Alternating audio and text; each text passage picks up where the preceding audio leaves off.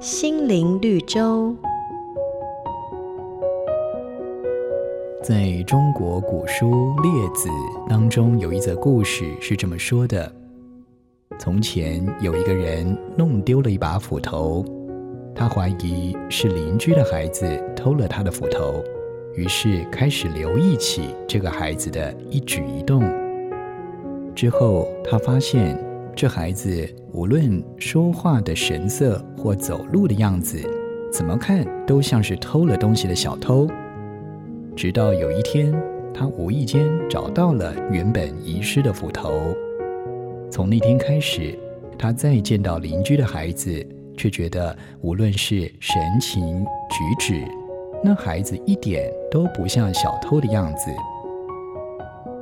当我们的心中怀有成见，看待事物的角度就会有所偏颇。圣经上说：“不可屈枉正直，不可看人的外貌。”成见容易蒙蔽了我们的眼目，让人看不见事情真实的样貌。唯有抛开成见，才能做出正确的判断，行事为人也才能坦荡。